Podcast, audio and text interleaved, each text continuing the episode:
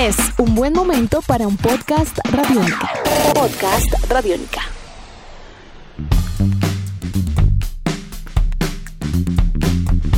Amigos de Radiónica, sean bienvenidos a una nueva entrega de En Descarga Radiónica, el podcast en cuarentena, un espacio en el www.radionica.rocks, donde charlamos con todos ustedes acerca de mundos maravillosos entre cine, televisión, cómics, videojuegos y mucho más. Mi nombre es Iván Zamudio, arroba Iván Zamudio 9 en Twitter, arroba piloto.espacial.3000 en Instagram, y como siempre, esta presentación, aunque con unas modificaciones eh, recientes, se debe hacer a la altura, con todos los honores para recibir a la persona, que es en este caso el grandiosísimo e inigualable Diego Bolaños, arroba Bolaños y Estrada. Maestro Diego, ¿cómo vamos? ¿Todo bien? Muy bien, muy bien, siempre es un placer acompañarlo a usted, a los oyentes de Radiónica y a aquellos que se conectan con este podcast para que nos pongamos al día con todo lo que pasa, como usted dice, en cine, cómics, animación, videojuegos y mucho, mucho más. Eh, porque además sabemos que las noticias de este tipo de entretenimiento y de cultura son las que nos alegran muchísimo, muchísimo la vida en especial en este contexto y más si nos devuelven a un momento de la historia de los videojuegos que fue muy, muy exitoso. Si usted ya leyó de qué trata este podcast, en su nombre sabe de qué vamos a hablar, pero yo quiero empezar a preguntar, por preguntarle a Iván Zamudio, ¿cuál fue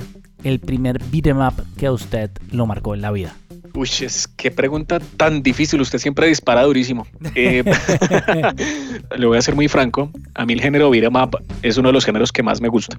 O sea, por todo, digamos por el concepto nostálgico, pero también por el concepto de jugabilidad. Es un, es un esquema de juego, es un tipo de juego que no pierde vigencia sin importar el, el paso del tiempo. Son juegos muy divertidos, son juegos muy increíbles, pero uy, yo creo que, mire, a mí, sinceramente, el beat'em up más extraordinario que no lo cambio por nada del mundo es el Tortugas Ninja 4 Turtles in Time. O sea, a mí los beat'em que hicieron Konami creo que fueron épicos. Creo que Konami en esa época hizo los beat'em más increíbles de la historia. A pesar de que tuvo la competencia bastante alta, porque eso sí hubo muchos beat'em pero contra ese mejor dicho, contra lo que hizo Konami, creo que muy, muy complicado. Estaba entre Turtles in Time, pero yo creo que por lo que implicó también en mi infancia, Double Dragon debe ser debe ser también algo muy importante. En mi caso, además, porque usted lo ha dicho, son muy, son juegos diferentes. Para mí, el elemento más importante que tenía un Double Dragon o un Turtles in Time era jugar con alguien. Y era el hecho de cooperar con alguien, ya fuera en el arcade,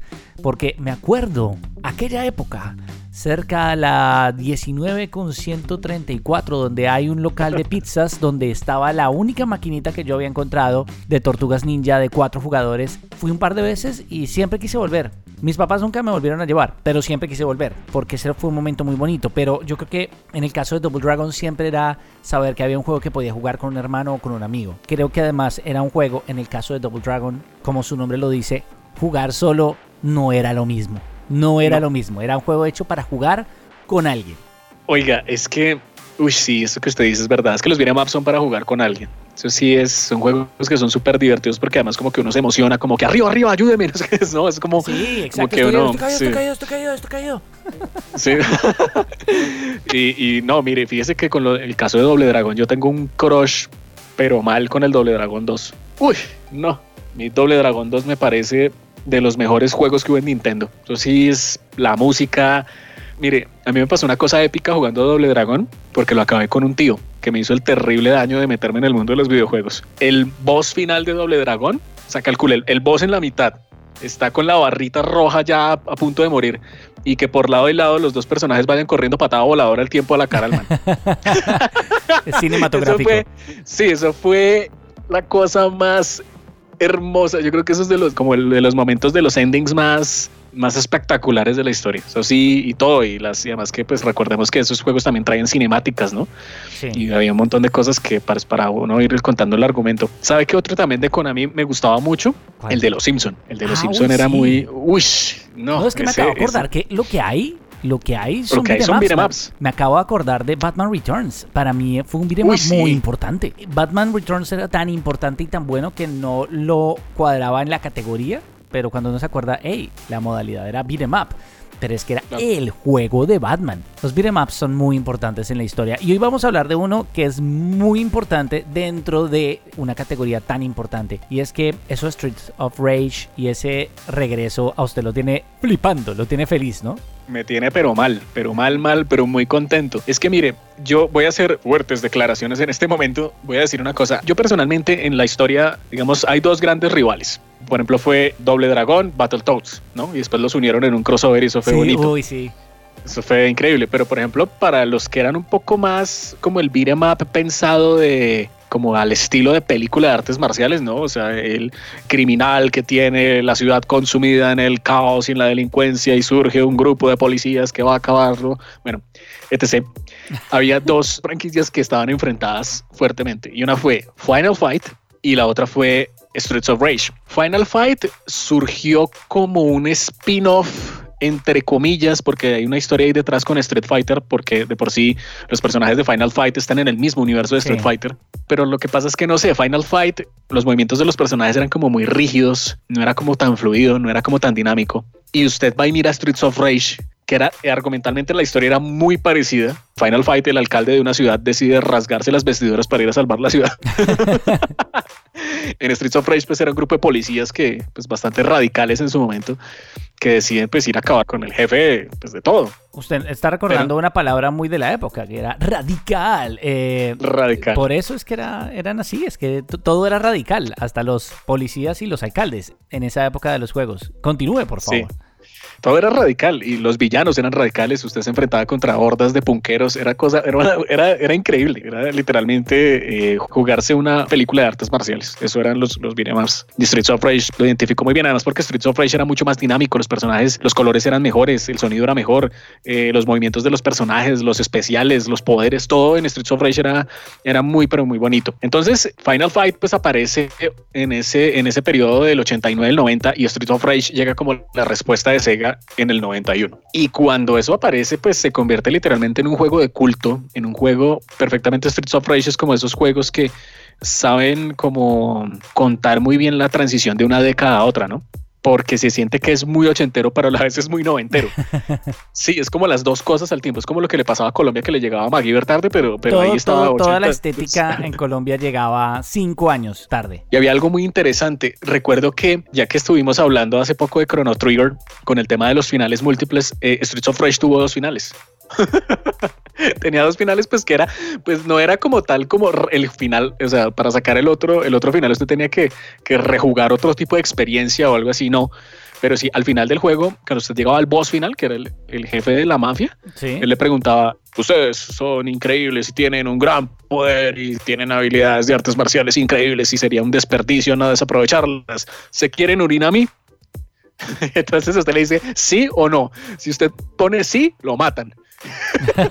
y, si usted le- y si usted dice no, pues se enfrentan a él. Y eso es algo muy... En Cuphead pasa exactamente lo mismo. El diablo usted le pregunta sí o no. Y si usted pone sí, saca, desbloquea un final como eh, perdiste. Sí, eh, le Sí, vendiste el alma al diablo. sí, como una Eh, derrota especial. Exacto. Y si dice no, pues ya se enfrenta con todos los honores. Y eso pasaba en Streets of Rage. Entonces eran juegos que presentaban cosas bien, bien interesantes argumentalmente.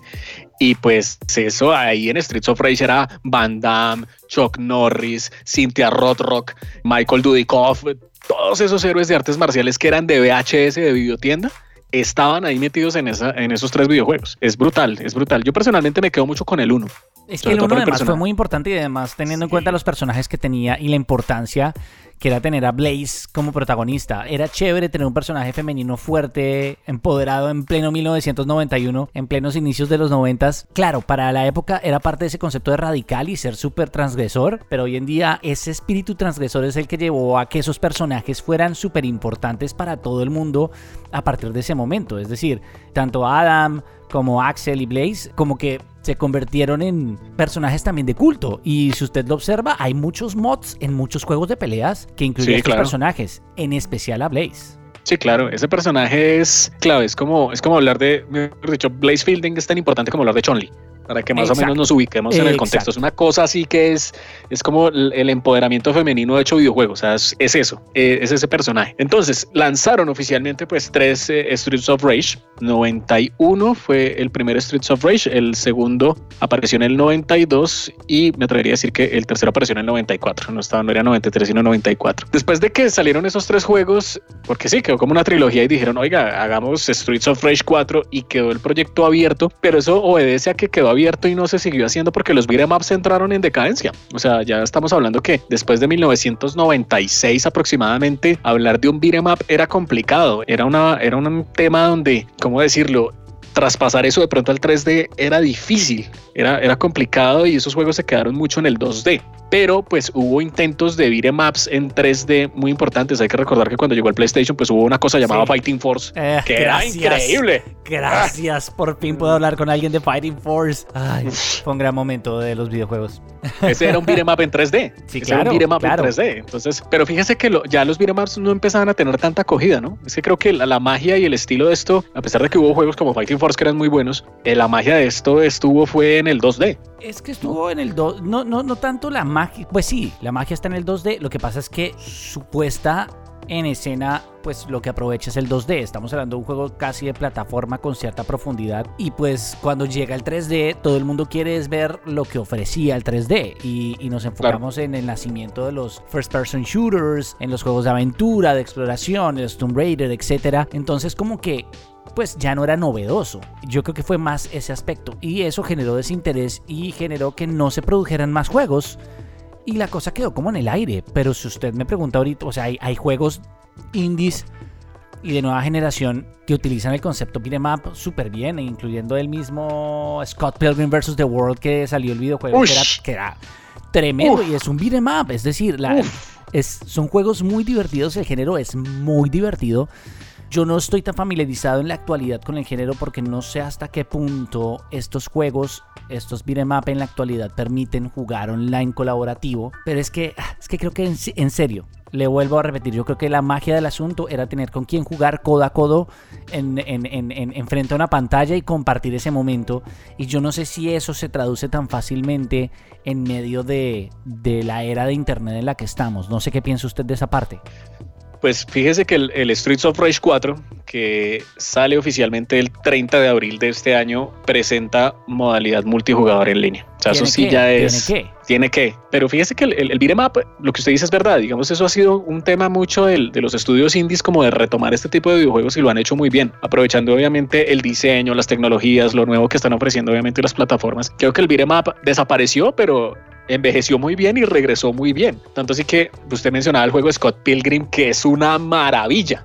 Es una ese juego es impresionantemente bueno. Por ejemplo, pues eh, mencionábamos en algún momento también con usted el Double Dragon Neon, que salió más o menos como en el 2010, que también es un juego muy bueno de Doble Dragón, muy, pero muy, muy, muy bueno. Entonces hay un interés por volver eh, a este tipo de juegos como de pronto no llevar experiencias tan complejas, pero más bien como traer otra vez experiencias de antes que eran mucho más sencillas, pero volver, digamos, en, en, imaginario y como en, en trabajo visual hacerlas como mucho más poderosas. Entonces fíjese que este doble eh, Streets of Rage 4 pues son tres estudios independientes que son Dotemu, Lizard Cube y Guard Crush Games se unieron y han sacado un juego que hasta el momento los reviews de lo que se ha dicho es un juego espectacular.